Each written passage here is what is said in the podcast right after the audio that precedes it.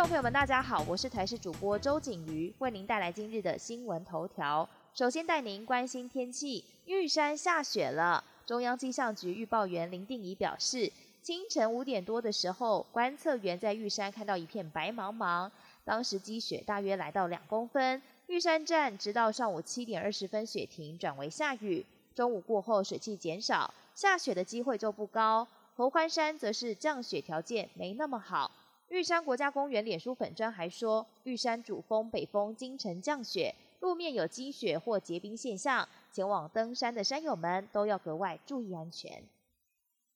中央流行疫情指挥中心宣布，接种高端疫苗者最多打满四剂疫苗即可解套，但接种四剂疫苗是否有强烈副作用或不良反应，专家目前看法不一。像是有专家认为，已接种两剂高端疫苗，体内中和抗体达一定浓度者，应拉长两款疫苗间隔时间。但也有人指出，高端疫苗对刺激体内免疫反应效果普通，在补接种其他疫苗，其实不用太过担心副作用。国内春节检疫专案将分为十四加零、十加四、七加七方案并行，返乡的民众可从集中检疫所或是防疫旅馆返家检疫。一个星期三度修改政策，也造成业者还有邻里长负担加重。指挥中心表示，目前方案是选择多元，并未强迫原本订房者要全数更改。如果民众要按订房契约维持居住，也可以。只是地方传出旅馆量能、集中检疫所量能翻倍，防疫计程车却严重不足。卫福部长陈时中则说，预计在一月份计程车量能比较吃紧，目前还有一个半月的时间准备。呼吁地方政府可以积极招募训练，对计程车的生意也有帮助。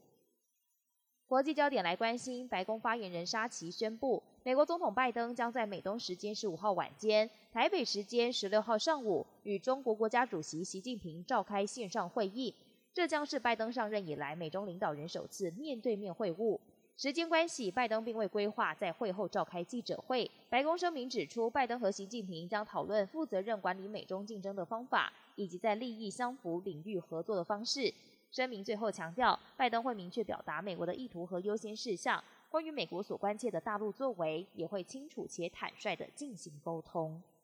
阿斯特吉利康表示，明年开始与牛津大学合作研发的新冠疫苗改采盈利模式，定价将调整有获利空间。新模式适用于新订单，不再像疫情期间只以成本价供应。阿斯特捷利康十二号公布财报，宣布第四季采疫情期间协议和新订单混合模式，开始会逐步过渡到盈利模式，赚得的收益也会用来抵消与新冠抗体鸡尾酒疗法相关的研发成本。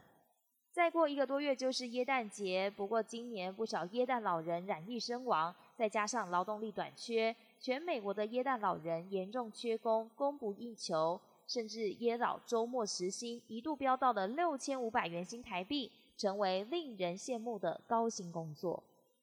本节新闻由台视新闻制作，感谢您的收听。更多内容请锁定台视各节新闻与台视新闻 YouTube 频道。